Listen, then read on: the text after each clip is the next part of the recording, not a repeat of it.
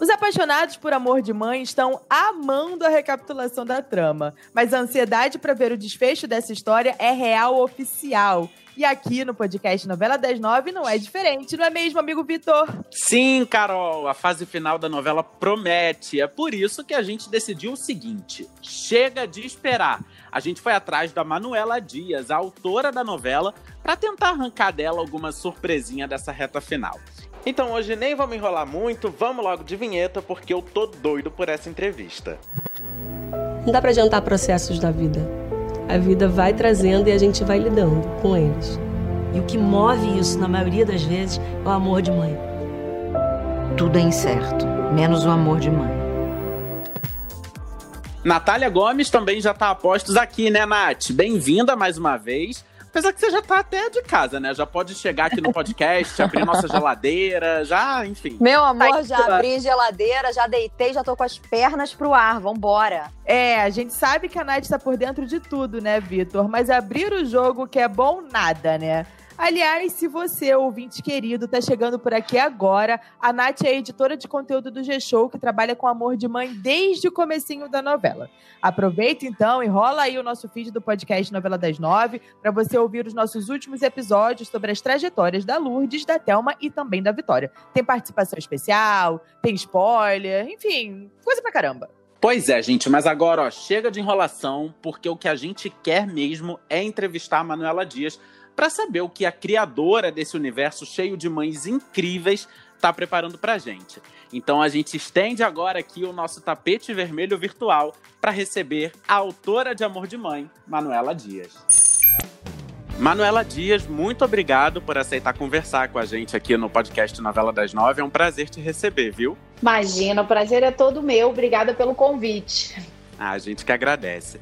Olha, quando a novela precisou ser interrompida por conta da pandemia, como você se sentiu e qual foi a sua maior preocupação? Porque é, quando eu estava pensando sobre essa entrevista, eu logo pensei, meu Deus, era a primeira novela dela, logo na estreia dela, né, na, na novela das nove, acontece um caso como esse, que é algo inédito, né? Novela interrompida por conta de uma pandemia. Como que foi enfrentar esse momento? Então, na hora que a novela parou, é, por causa da pandemia, na verdade, a última coisa que eu pensei foi na novela. Assim, eu acho que a gente estava, e ainda está, né, vivendo uma realidade que é tão avassaladora que acho que assim a escala entre realidade, pessoas morrendo e o que, que vai acontecer com a minha novela eu não fiquei, na verdade, tão preocupada com a novela, né? É claro que é muito importante que a novela chegue a termo, que a novela tenha um fim, porque uma história que não tem final é uma história que nunca existiu, né? E, e é assim que a gente, de alguma forma, né? Eu, a empresa, todo mundo, a gente conseguiu tomar algum pé para pensar numa retomada. Claro que eu também, eu não parei de trabalhar nenhum dia, né? Uhum. Mas a minha preocupação maior era a realidade mesmo. Acho que agora a gente está tá num momento onde a realidade está roubando todos os espaços, né? Sim, de fato. Falando em realidade, como que a pandemia vai ser retratada nessa reta final de, de Amor de Mãe? Então, a novela é uma novela super realista, é quase documental, né? Assim, que ultrapassa o realismo, ultrapassa o naturalismo.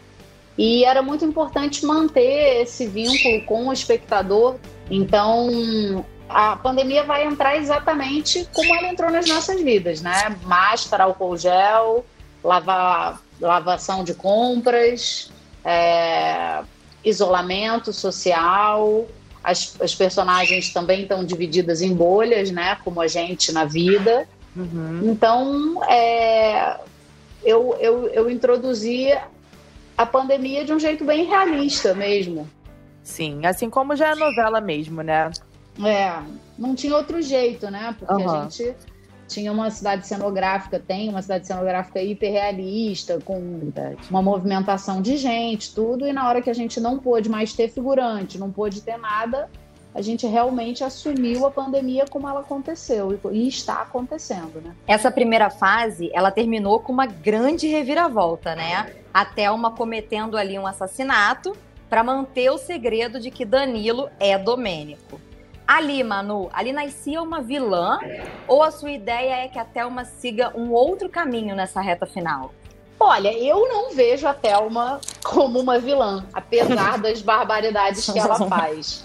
Porque eu acho que ela, ela é um personagem. A tragédia da Thelma, justamente, é que ela não é uma vilã, né?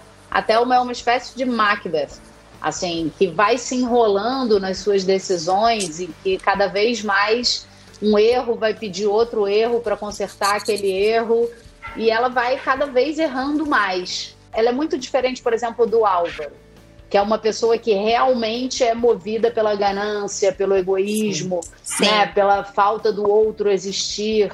Assim, é claro que a, a Verena e o filho, né, humanizam muito o Álvaro, porque ele também tem uma parte boa. Sim. E, e a Thelma, cara, ela é uma pessoa muito inábil. Totalmente. Eu tô achando ela até bem desequilibrada. Agora, sobre o Álvaro, era a melhor parte pra mim era ele com a Verena. Eu achava a coisa mais linda aquele casal. Ele era super carinhoso com ela. Mesmo ele sendo meio bruto, assim, meio machista, ele era super carinhoso com ela. A parte que eu gostava do Álvaro era essa parte da novela. É, eu, eu adoro. E o Irandir é um absurdo de ator, né? Que deu vida pra essa pessoa, com, pra esse personagem com muito, muita, muita complexidade, muita tri- tridimensionalidade. Muito legal. O elenco todo da novela, né? É um sonho.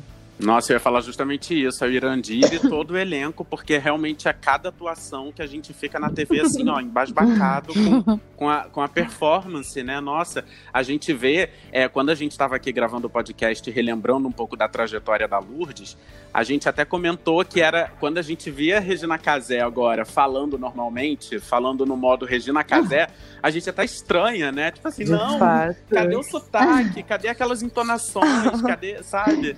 E, aliás, falando na, na Lourdes, é uma personagem que tá aí na- nas graças do público, né? Todo mundo gosta muito da Lourdes, todo mundo ama a Lourdes e quer muito ver esse final feliz, quer vê-la reencontrando o, Domênico. Eu quero te perguntar agora, Manu, quais são as suas inspirações para construir uma mãe tão brasileira e que conseguiu aí é, é, tirar sorriso de todo mundo? Assim, você se inspirou numa pessoa real, talvez da sua família, enfim. É, como que surgiu a Lourdes? Olha, eu acho que a inspiração da Lourdes está dentro da casa de todos nós, né? Assim, a Lourdes para mim é o Brasil.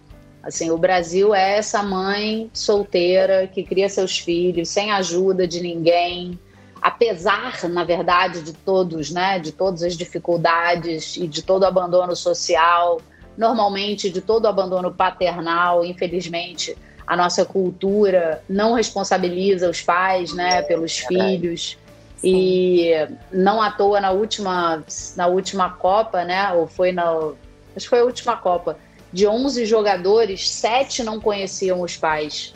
Então, isso é um, é um índice muito relevante sobre a formação do nosso país. Sim. E, e a Lourdes está dentro da casa da gente, assim, eu acho, eu, eu não sou filha de uma babá, mas a minha mãe também tem muito da Lourdes, e na minha casa, né, eu tenho uma filha, sou, enfim, mãe solteira, e eu tenho babá, e, e, é, e são muitas Lourdes, assim, a Lourdes era uma inspiração disponível, assim, e eu sou muito apaixonada por essa, por, pela, não, pelas pessoas de um modo geral, mas pela mulher brasileira de uma forma muito especial. Sim, e aí eu imagino que a gente então possa respirar aliviado em relação à trama da Lourdes. A gente vai ver essa mulher. Amém, né, Não gente? vou dar spoiler nenhum. Ah, por favor. Eu sabia Não que a Manu ia falar isso. spoiler. Nossa, e o Vitor, ele foi ali, né? Todo sorrateiro pra tentar arrancar foi um vindo, achando que tava me enganando, né? Foi então ela vai ser feliz. Manu, falando um pouquinho da Vitória, ela passou por transformações bem profundas durante a novela, né? A maioria ali envolvendo a maternidade. E agora ela vai ter também que lidar com a mãe dela, a própria, que vai, que vai, vai surgir. A gente já adiantou aqui no podcast, no Novela das Nove, a participação especial da Eliane Giardini como a mãe da Vitória, da Natália e da Miranda. O que, que você pretende debater com essa nova trama na novela? Já estava previsto isso desde o começo? Já ia rolar? Tava previsto, é, assim, a personagem da Vitória, a personagem da Thaís, né, a Vitória, ela realmente é, ela é transformada totalmente pela maternidade e, e isso passa pela nossa relação com a mãe, né? Todo mundo fala, ah, quando você tiver um filho, você vai entender o que é ser mãe. E pelo visto vocês são todos muito novos para ter filho, mas isso acontece mesmo, é o ápice do clichê e é muita verdade.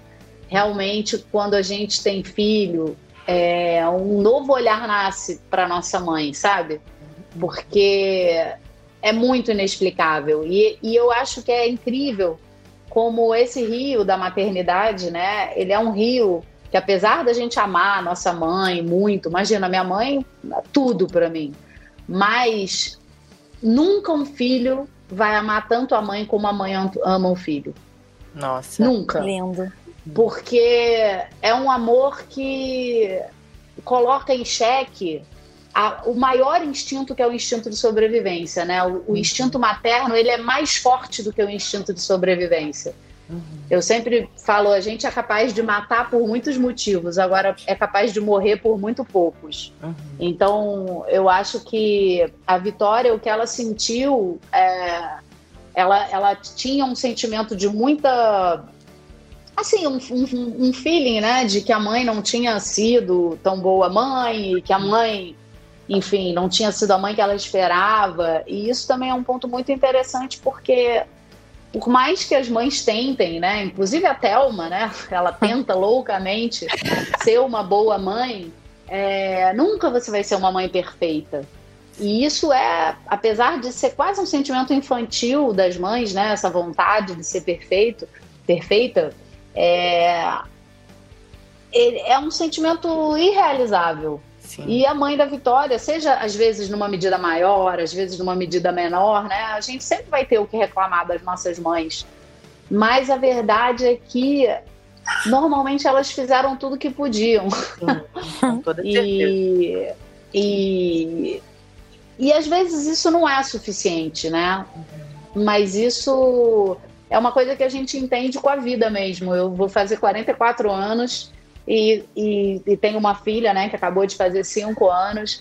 Então, é, são experiências que vão modificando os nossos sentimentos. E foi isso que aconteceu com a Vitória. Acho que ela, ao ser mãe, isso lançou um novo olhar sobre a relação dela de filha. Sim. E aí a Eliane entra brilhante, né, maravilhosa.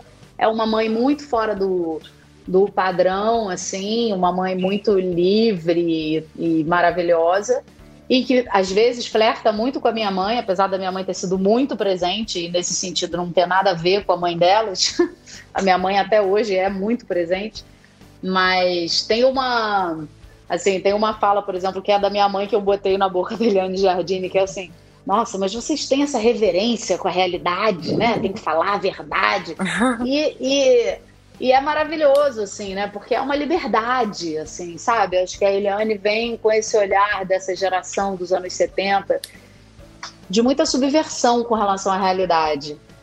E é isso. Gente, já ama a mãe da Vitória, já adora sua Ai, mãe também. Eu vou te falar que é ah. habilidade, né? Eu queria conseguir fazer isso, pegar uma coisa da realidade e transformar numa história.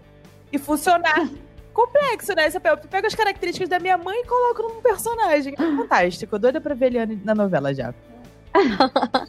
e vamos falar então daquilo que o Brasil inteiro espera por tudo, né? É o que o Brasil mais quer ver, que é o principal segredo de amor de mãe, a gente já descobriu, né? Que a Danilo é Domênico, que é o filho da Lourdes, que ela tanto procurava, o povo tanto especulou e achava que era ele, de fato é. Você já disse que spoiler não vai dar, né? Então eu não vou nem perguntar. Mas o que, que você pode adiantar pra gente, assim, no ponto de que referências você buscou para poder construir o reencontro de Lourdes com o Domênico? Ele precisou ser alterado por conta da pandemia? O que que você Quem pode... disse que eles vão se encontrar? Ah, pelo amor de Deus. Hum, ai, ai, ai. Ah, não, é o pitaco da janela. Vai ai, já fiquei até nervosa. Encontrar com o Domênico. ah, não, protesto. Vou fazer campanha nas redes sociais. eu não, realmente não posso dizer, nem se eles vão se encontrar, nem como vai ser esse encontro. Mas o que eu posso dizer é que eu acho que uma boa aventura, tanto na vida como na, na narração, né, na contação de história, uma boa aventura é aquela que faz com que cada um seja cada vez mais ele mesmo. Na, quando a gente vai, quando os gregos, enfim, e a gente ainda, né, mas não com esse princípio divinatório, vai lá no oráculo de Delfos, no Monte Parnasso, e a pessoa vai no oráculo, né, em todos que a gente vai normalmente é para saber do futuro, é, tem escrito na porta do oráculo de Delfos assim: conhece-te a ti mesmo. E o que isso quer dizer é o seguinte: você é o seu destino. O jeito que você é, o que você come, o que você faz, como você foi lapidando o seu ponto de vista, isso é o seu destino. Por quê? Porque é o que você é que vai determinar como você reage às coisas que acontecem. Uhum. Então, o destino de uma pessoa não é o que vai acontecer com ela. Dificilmente é isso, né? Tanto que o mesmo tapa que faz uma pessoa cair faz a outra levantar. Então, o destino não é o tapa, né? O destino é como a pessoa reage ao tapa. E, é, e foi isso que eu quis. Eu quis é, desafiar esses personagens com uma trajetória que exigisse deles que eles explorassem tudo que eles podiam ser. Maravilhoso. Adorei. Nossa. Nossa, que profundo isso. Não, e, e enquanto, Nath, enquanto você fazia a pergunta, ah, será que eles vão se encontrar? Como é que vai ser isso? Eu só lembrei da Jane. É. Eles já se encontraram. pois é. Ô, ô, Manu, fazendo uma pergunta mais geral aqui sobre os seus trabalhos, uma coisa que eu acho genial, que sempre tem neles, Injustiça teve muito, amo, sou fã de ah. carteirinha, em Amor de Mãe também rolou, é esse amaranhado de relações, né? Um personagem conhece o outro, que conhece é o, o outro, que conhece o outro. E, e, é o máximo isso, e eu acho que isso mostra realmente muito o domínio que você tem da sua história e como você tem criatividade realmente para ir fazendo essas, essas ligações. Em relação ao Amor de Mãe, a gente vai descobrir aí novas ligações entre os personagens. Você deixou alguma ligação para essa fase final? E eu também queria, aí, aí, como curiosidade, saber como que você faz para ter tudo isso em mente. Assim, você coloca um mural na sua parede, Aquele que nem aqueles que nem investigadores de série, isso. Bem que vai ligando um ao né? outro. Aquelas fotinhos assim para poder entender. É, bom, primeiro de tudo, obrigado pelos elogios. É, eu amo muito o que eu faço e para mim não existe nenhuma distinção entre o meu trabalho e a minha vida é tudo uma coisa só.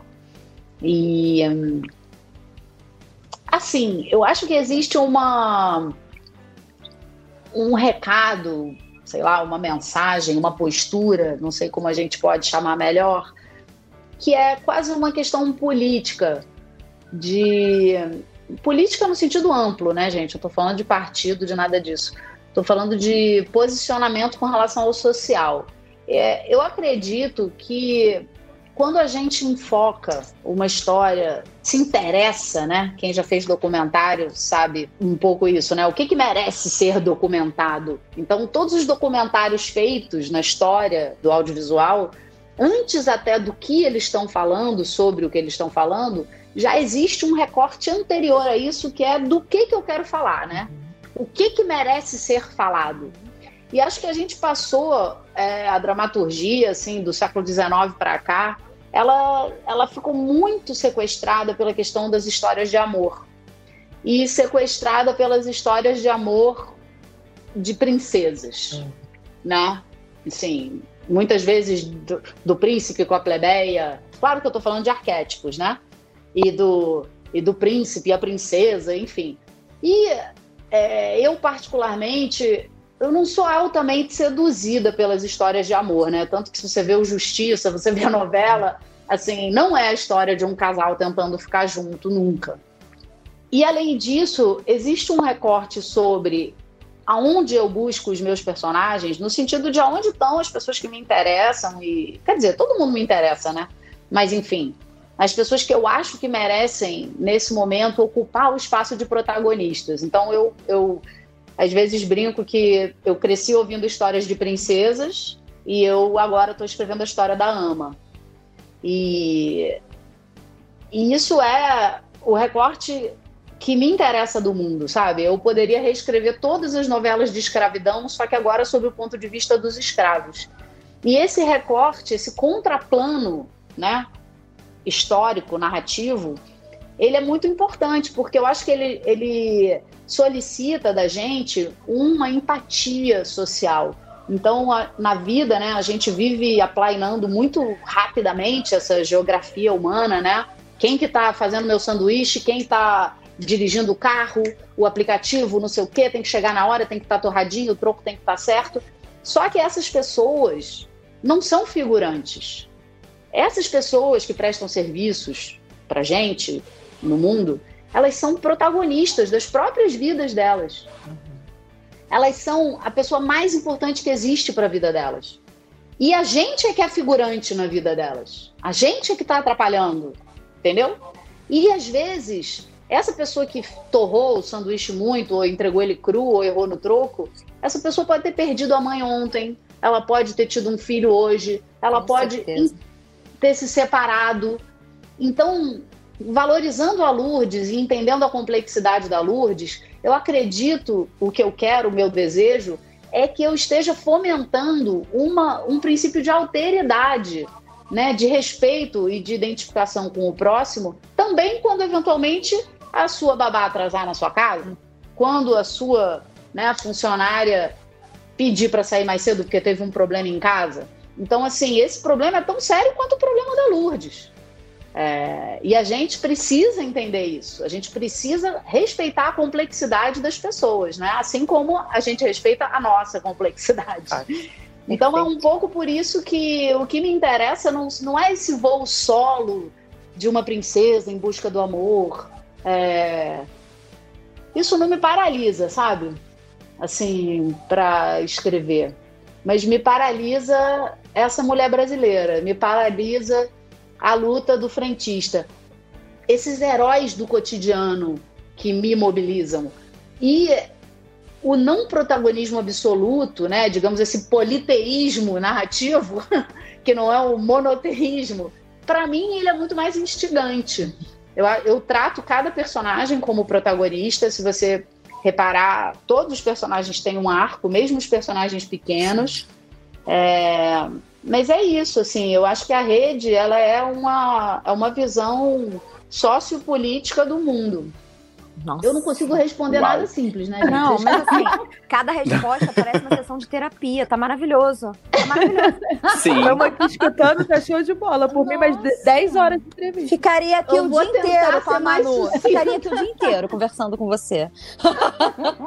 Agora, por fim, me conta. Como é que você tá se sentindo com a chegada dessa fase final? E o que, que você acha que o público também vai sentir vendo tudo que você preparou para o desfecho dessa novela? Olha, eu tô. Eu nem. Me dá até um pouquinho de emoção, porque eu não sei dizer como eu tô me sentindo, sabe?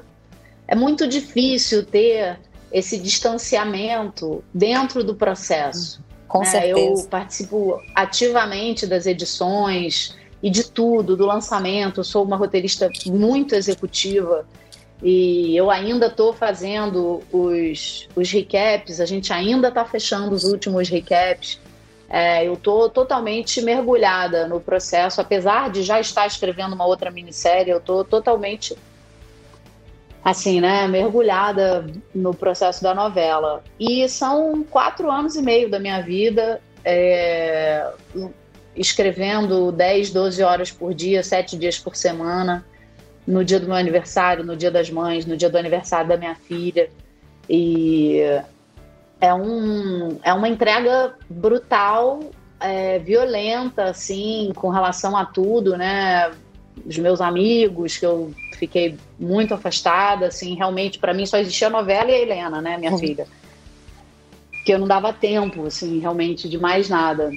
Enfim, foi um desafio muito grande. Eu, no começo do processo, tive guias, né? Tive mestres, tive o Silvio de Abreu, que é um grande mestre, autor da primeira novela que eu vi na minha vida, Guerra dos Sexos, a primeira versão, óbvio. É, e o Ricardo Linhares, o meu maior parceiro de todos, que é o Zé Luiz Vilamarinho, o diretor da novela. E quando a novela parou, fomos todos lançados num imenso breu, onde as experiências todas não valiam para nada, né? Era totalmente novo para todo mundo, então foi uma trajetória do herói completa. Chegou uma hora que os meus mentores não estavam mais comigo. Quer dizer, estavam, mas estavam tão inexperientes quanto eu, né? E com relação a parar uma Sim. novela, que eu quero dizer, imagina, Tudo novo para todo mundo, né? se- tudo novo para todo mundo. E para mim é o máximo, assim, a novela voltar, ver que acho que o público vai encontrar. A novela não foi raptada pelo Covid, a novela não é sobre o Covid, não volta sobre o Covid. O COVID, assim como as nossas vidas, né, na pandemia, não se tornaram vidas sobre o Covid. Né? Cada um aqui continua tentando realizar seus sonhos, né? E e é isso, a gente. As- os personagens também. Então, acho que o público vai ficar muito feliz, vai receber a novela que está esperando de volta, com muita emoção. A narrativa da novela sempre teve bastante velocidade, mas é, agora realmente é um último capítulo por dia, né? A partir da estreia dos inéditos. E eu tô muito feliz, cara. Eu tô muito feliz, emocionada e, e é isso. Ai, mano, É difícil. legal. É difícil, mas essa reta final vai ser maravilhosa, a gente tem certeza. A gente aqui do Novela das Nove é, trabalhou também. Acho que eu nunca tinha conversado com você assim, diretamente, mas a gente trabalhou muito, a gente fez muitas entrevistas, a gente entrevistou o Irandira, a gente entrevistou a Jéssica, a gente entrevistou um monte de gente. Aliás, até falar pro ouvinte, se quiser, volta um pouquinho para acompanhar o que essa galera falou durante as gravações, né, antes desse momento de pandemia. Mas eu tenho certeza que tá todo mundo na ansiedade e vai ficar todo mundo muito feliz com o resultado que vai ser apresentado na televisão. Eu te agradeço a participação aqui hoje. Foi muito Ah. bacana pra gente, muito esclarecedor também. É muito legal e o ouvinte gosta, né? Eu que sou assim, uma pessoa que ama a novela, eu adoro entender como funciona esse fluxo, de onde vem uma inspiração, como que é construído um personagem, porque a gente se envolve tanto com aquilo que tá na televisão, que fica parecendo que Uhum. é parte da nossa família. é. Então, assim, te agradeço a participação. Gostaria que você deixasse um, um convite também para os nossos ouvintes, para que eles comecem a acompanhar Amor de Mãe nessa reta final. E é isso, muito obrigada. Ah, gente, eu que agradeço o espaço, o interesse, a audiência de vocês. É, convidar todo mundo para essa reta final de Amor de Mãe. A novela está voltando com tudo. É, vamos ter muitas. para quem acha que já sabe tudo que vai acontecer, pode se preparar, porque vai se surpreender, assim como os atores, né? Me ligavam dizendo que estavam surpresos com os rumos dos personagens.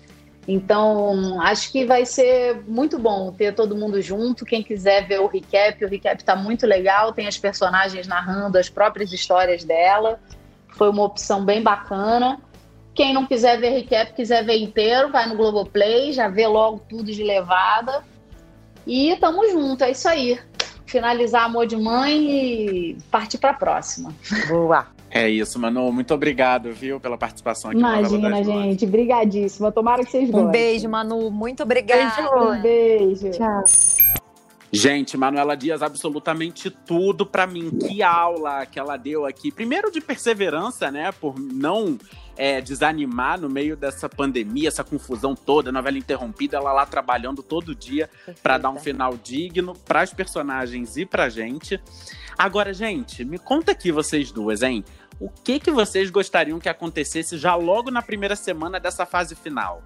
Porque assim, eu criei uma fic, gente, na minha cabeça, que eu queria que a, a Lourdes encontrasse logo o Domênico, já descobrisse o segredo todo e já desse um sabão na Thelma. Eu queria que ela já desse logo nessa primeira semana uma lição na Thelma e aí a gente fosse acompanhando nas outras semanas, a gente ia acompanhando essa relação O de sofrimento Lourdes e Domênico. né? Como que E também- Exatamente, né? e, também, e também entendendo o que aconteceria da- com a Thelma depois desse sabão da Lourdes. Eu criei Ô, essa fic na Vitor. minha cabeça. Gente, vocês sabem que, né, durante a entrevista com a Manu, a gente até tentou puxar bastante spoiler dela e tal, sobre essa coisa do Domênico, da Lourdes, a gente não conseguiu. Mas eu também fiquei imaginando uma possível cena na minha cabeça. Eu imaginei eles naquela. Aquele, ali no, no bairro, né? São, São Cristóvão, que é, né, é baseado em São Cristóvão. Eles ali, que nem já teve uma cena que foi a cena em que eles se conheceram, quando ele saía da van, ela tava saindo da van, aí ele se encontra, ela fala: Ah, você que é o filho da Thelma. Uma cena bem simples, assim é, para marcar esse reencontro deles dois, essa descoberta, esse reencontro de vidas, de almas, de mãe e filho que vai ser, que é uma coisa simples, é bem a cara da Lourdes mesmo, e bem romântica assim para mim. Eu, eu, eu, fiquei com essa ah, imagem na fofo cabeça. também. Gostei dos dois. Apesar do Vitor ter ido mais assim, né? Mas eu gostei também. Eu pensei um pouco diferente, assim. Eu concordo um pouco com a Manu no sentido de que de não ver Thelma como vilã, sabe? Apesar de tudo, de todos os pesares dela ser toda errada, desequilibrada, eu acho que ela é uma pessoa que ela só realmente ama demais e ela tem um problema ali psicológico a ser resolvido, né? É, ela teve tudo. Uma é, história trágica também para chegar nesse exato, ponto que ela é hoje. Né? Teve. Né? E aí eu acho muito que, assim, que a Lourdes tem, claro, que descobrir a verdade, reencontrar o Domênico e criar ele embaixo das asinhas dela ali, do jeito que ela gosta, com a família toda, com aquele almoço com peru na mesa, aquela confusão toda, uhum. foto na planta. Mas eu acho que ela o que eu crio na minha cabeça ali é ela perdoando a Thelma, assim, e vivendo ah, todo mundo junto, sabe, na casa da Lourdes, todo mundo morando ali aquele, aquele uhum. aquela típica família, tá todo mundo no Pelo menos o almoço, né? Eu amo. Um franguinho, karaokê, um franguinho cozido, um pirão. Do jeito que a Luz gosta. Peru na mesa, karaokê. Gente. Entendeu? Olha, eu só vou falar uma coisa. Eu até concordo com esse almoço aí, se for a Thelma que fizer a comida, lavar a louça, vai pra casa, aí eu concordo. Ela precisa pagar, né? Ela tem que pagar. Fica de reparação histórica. Nossa! Bom, gente, enquanto a gente não descobre, né, as emoções finais de Amor de Mãe. O podcast Novela das Nove fica por aqui. Para ouvir os nossos programas, você pode usar o Globoplay ou também entrar no G-Show. Se você quiser ouvir nos aplicativos de streaming, é super fácil também. Procura lá por Novela das Nove. Sigam o G-Show nas redes sociais, é só procurar pelo arroba G-Show. E para conferir as emoções da primeira fase de Amor de Mãe, é só correr para o Globoplay. Eu sou Vitor Gilardi, apresento esse programa ao lado da Carolina Pamplona e da Natália Gomes. E a gente também produz e assina o conteúdo desse podcast. Então é isso, galera. Até a próxima. Beijos! Beijo!